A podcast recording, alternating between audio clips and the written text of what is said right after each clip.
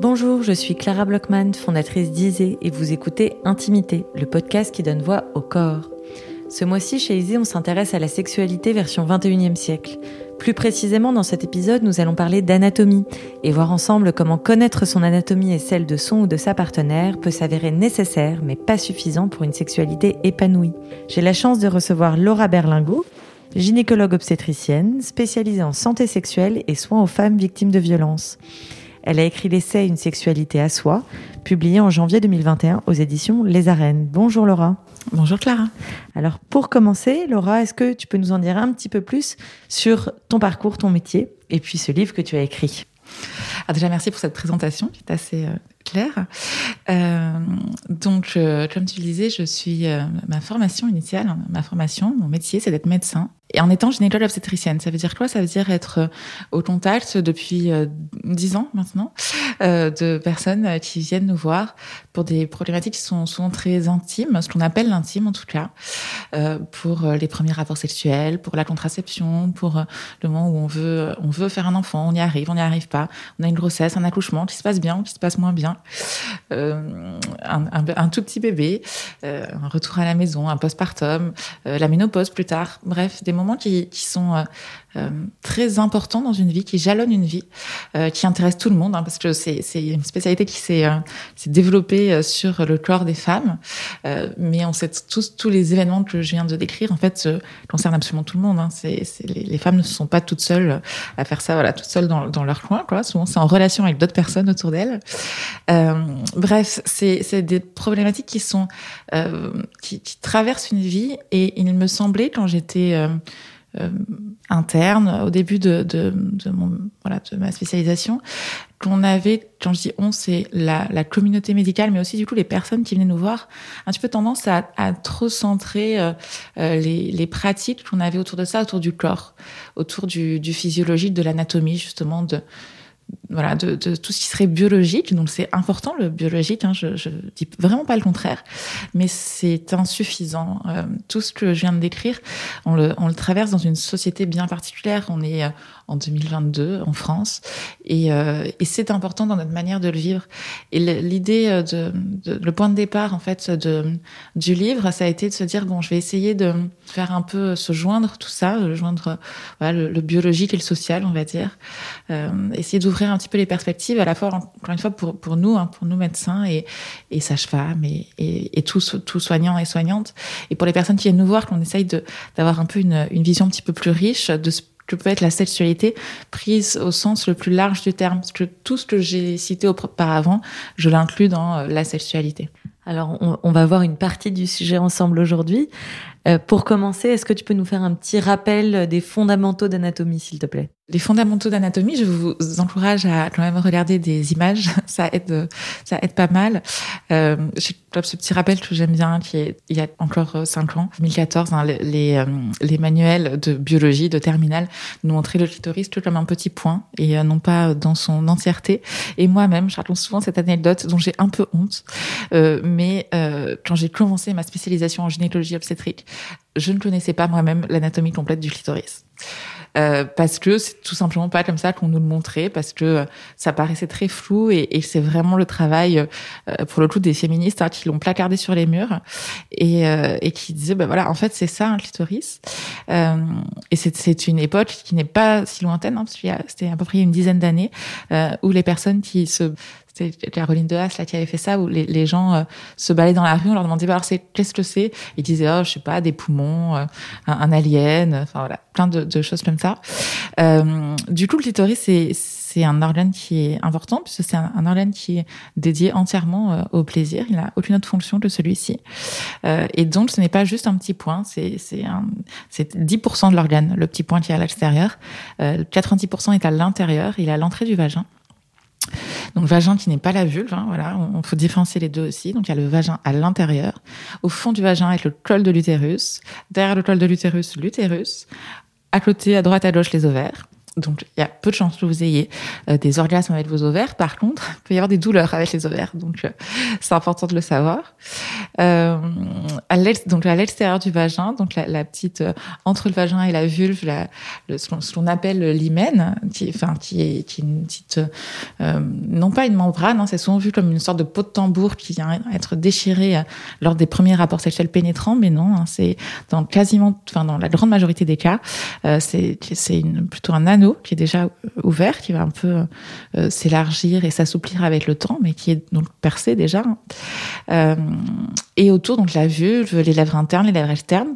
On préfère parler de lèvres internes et externes que petites et grandes lèvres, parce que parfois les lèvres internes sont plus grandes que les petites. Enfin voilà, c'est en fait petite et grande, ça ne veut rien dire, et ça crée des complexes à euh, des personnes qui disent ah mais j'ai des petites lèvres qui sont très grandes et qui sont beaucoup plus grandes que mes, que mes grandes lèvres, c'est pas normal. Non, en fait voilà, ne parlons plus de petites ou grandes, mais de internes et externes qui peuvent avoir la taille qu'elles veulent. Il des études qui ont été faites là-dessus. Hein. Il y a une grande, une énorme différence. Alors j'ai pas les chiffres, mais ils sont dans mon livre. Euh, il y a une énorme différence, euh, de, de, une variété de, de formes et d'aspects de, vulve, et c'est tout à fait normal. Voilà, on a parlé de tout ça, du périnée. Le périnée, c'est très important. Le périnée, euh, qui est l'ensemble, le hamac, hein, qui se situe entre les organes génitaux et euh, antérieurs, quoi, donc la, tout ce dont je viens de parler, et, euh, et l'anus, le rectum. Euh, périnée qui existe chez tout le monde, pas que euh, chez les dits féminins, euh, mais, mais chez les dits masculins aussi, et qui en sert de la même manière aussi, du coup, les testicules, le scrotum, le pénis et l'anus aussi derrière.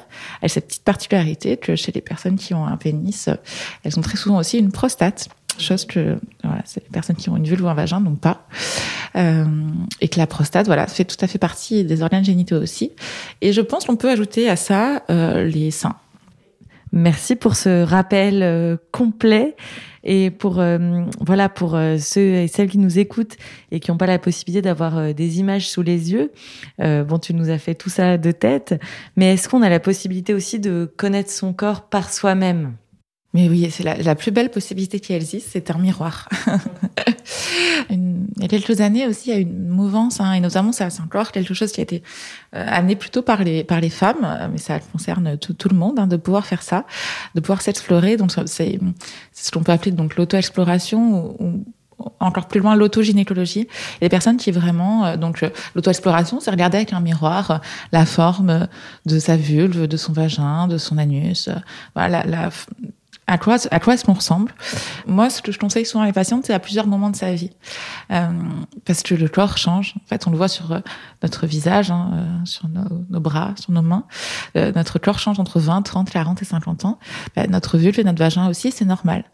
Euh, c'est tout à fait normal. Et après un accouchement, par exemple, on peut avoir l'impression que qu'on ait un trou béant. Ça arrive. Hein, je, ne, voilà, je, je c'est pas du tout pour faire peur que je dis ça, mais c'est souvent c'est une impression qui est complètement fausse en fait. Du coup, c'est pour ça que je dis de, de se regarder. Quand on a eu des points, quand on a eu euh, une déchirure, quand on a été euh, suturé, on peut se dire que voilà, c'est un champ de bataille. Et, et en fait, regardons-nous et souvent c'est très rassurant.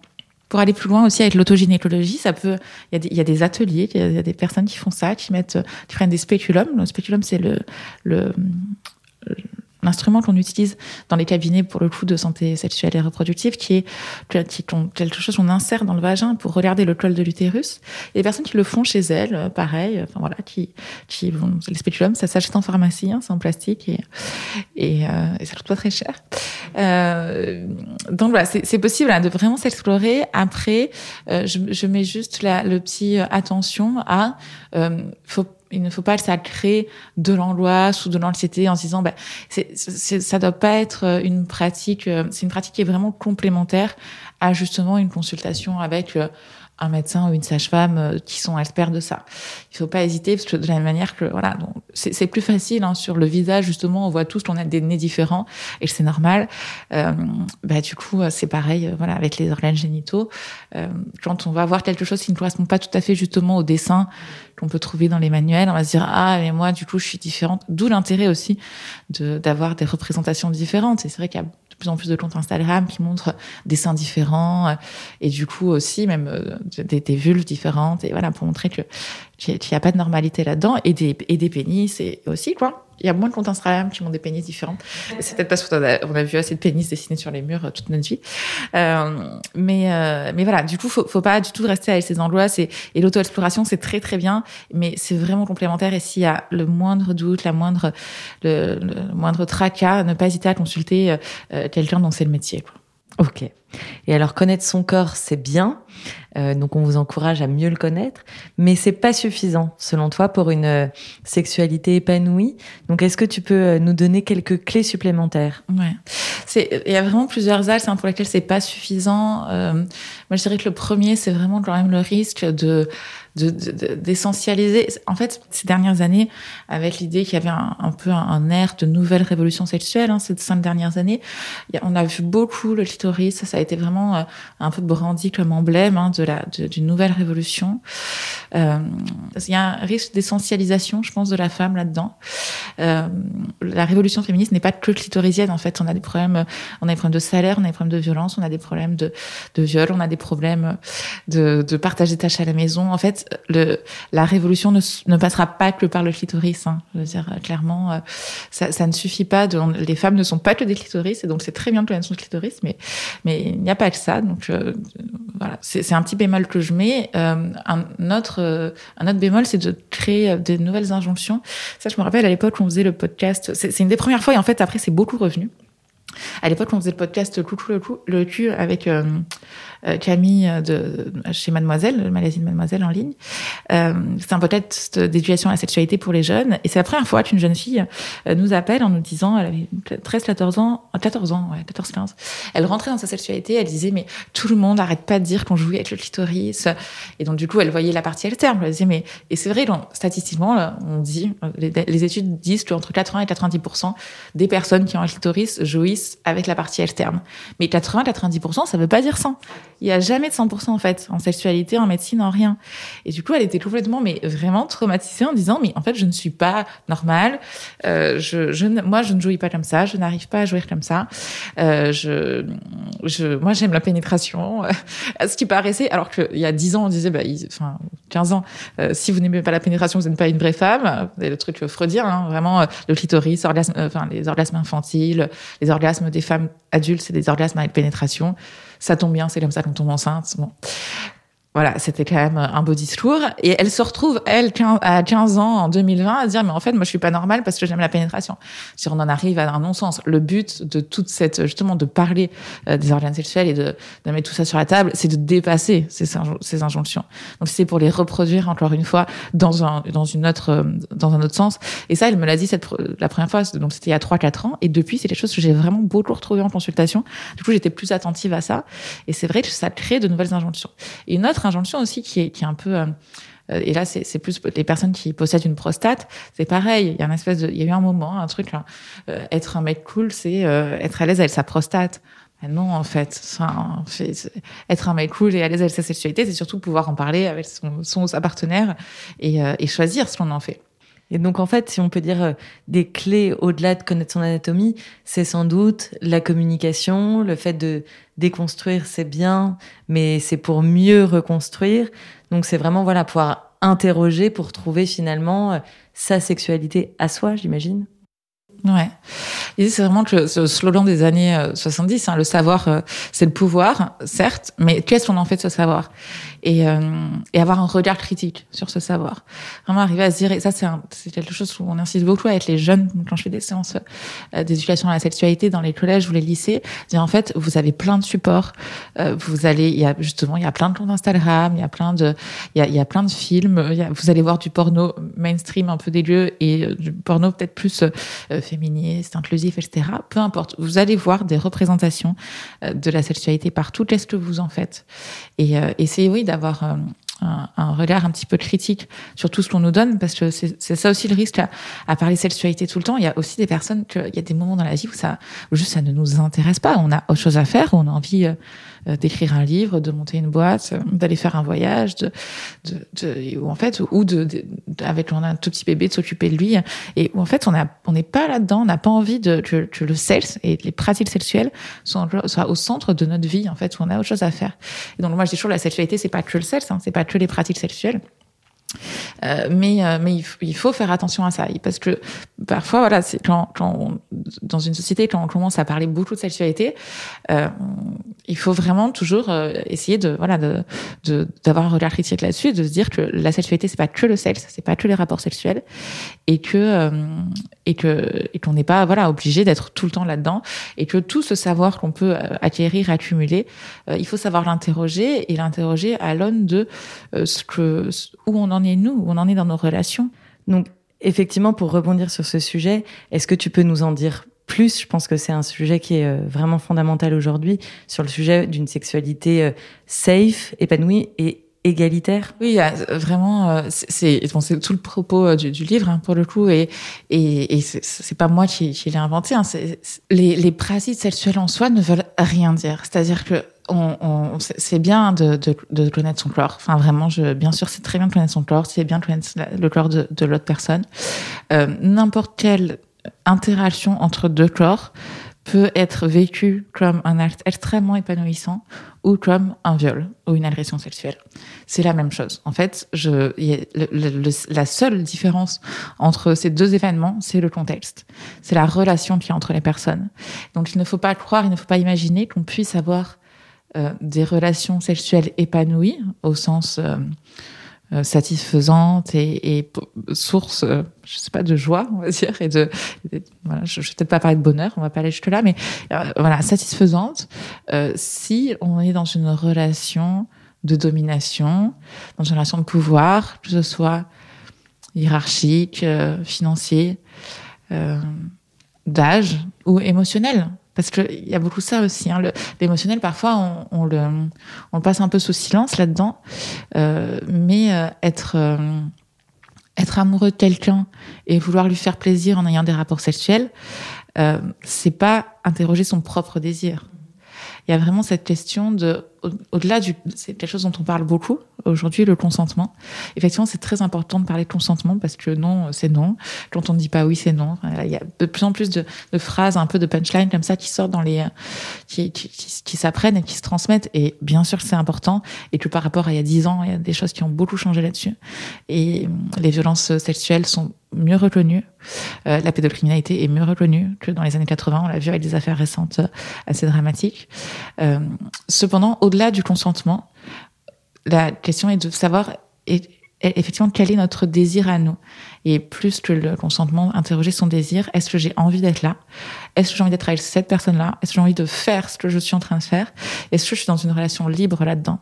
Et ça ne veut pas dire que les rapports de de pouvoir forcément disparaître. Par exemple, quand il y a une différence d'âge entre deux personnes, une différence de salaire euh, dans son couple, en fait, elle ne va pas disparaître parce que on, va pas euh, avoir des relations sexuelles entre gens exactement égaux. C'est pas du tout euh, l'idée.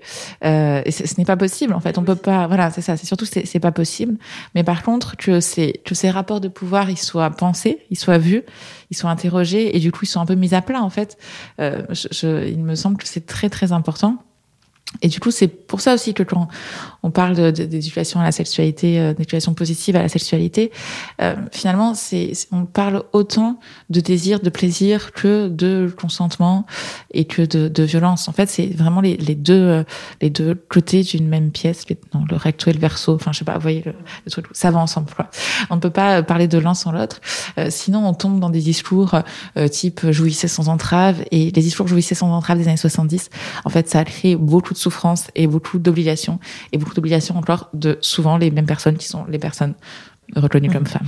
Et ce que je trouve intéressant euh, dans ton message, euh, Laura, c'est ce, cette dimension universelle. Je pense qu'on n'interprète pas aussi euh, tes messages en fonction de si on est une jeune personne qui découvre sa sexualité, voilà, 13, 14 ans, que si voilà, on a plus de 30 ans, adulte, etc.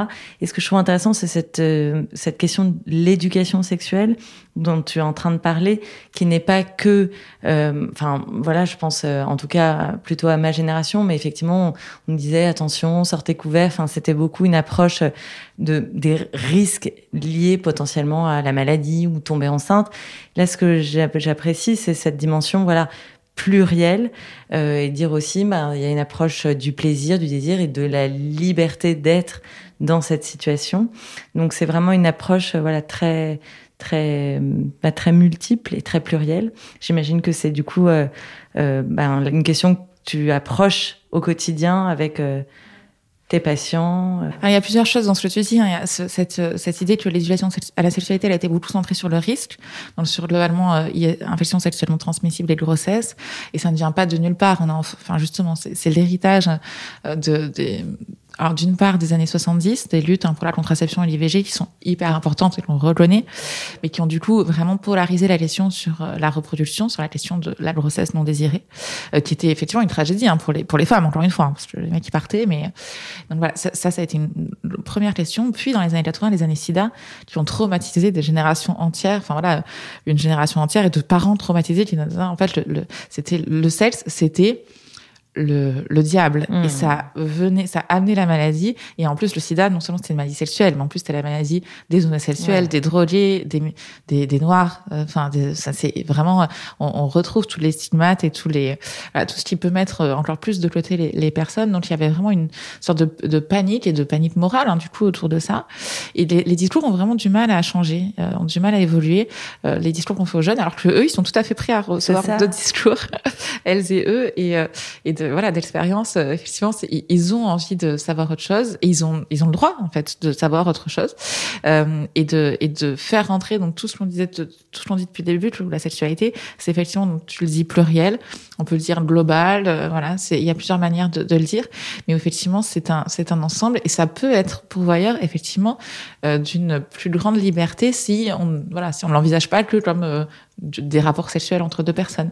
C'est quelque chose de, voilà de connaître son corps, de de savoir de, enfin voilà, de connaître son corps, de savoir où est-ce qu'on veut aller, dans quel type de relation on veut aller, comment est-ce qu'on veut euh, relationner avec les gens, euh, comment est-ce qu'on se définit dans la société. Ben, en fait, bien sûr que c'est euh, donc c'est, ça, ça crée de, de, de, la, de, la, puissance, ça, ça crée du, on peut appeler ça du pouvoir, voilà, de la puissance, de, de savoir qui on est et où on veut aller, de se découvrir. Et c'est un chemin. Et moi, j'aime beaucoup aussi cette idée que, effectivement, ça s'arrête pas du tout à l'âge de 15 ans. Au contraire, ça, ça commence en fait à l'âge de, 15 ans ou avant. Mais je vais pas donner une, euh, une date limite, euh, ni, ni basse ni haute. Hein. En fait, il y a vraiment ce, cette question du chemin et que, et que continuer à se poser des questions euh, à 30, 40, 50 ou plus, euh, c'est c'est plus que intéressant, il me semble nécessaire, et que les questions qu'on se pose, elles se renouvellent avec euh, non seulement nous, notre relation aux gens, mais aussi la société dans laquelle on évolue, et elle change, et, et on change, et, et, comme ça, on se fait des, des allers-retours comme ça, et, euh, et, et c'est en se changeant nous qu'on change aussi la société. Et c'est parce que la société change que, que nous, on change. Et, euh, et on peut essayer d'aller vers, effectivement, euh, en changeant nos propres, notre propre rapport au monde vers une société plus égalitaire. Trop belle conclusion. Merci beaucoup Laura. Euh, je rappelle euh, du coup le titre de ton livre Une sexualité à soi aux éditions Les Arènes. Et euh, bah, pour en connaître euh, plus sur ce sujet et avoir le point de vue vraiment développé et fouillé de Laura, je vous encourage vivement à le lire. Merci beaucoup.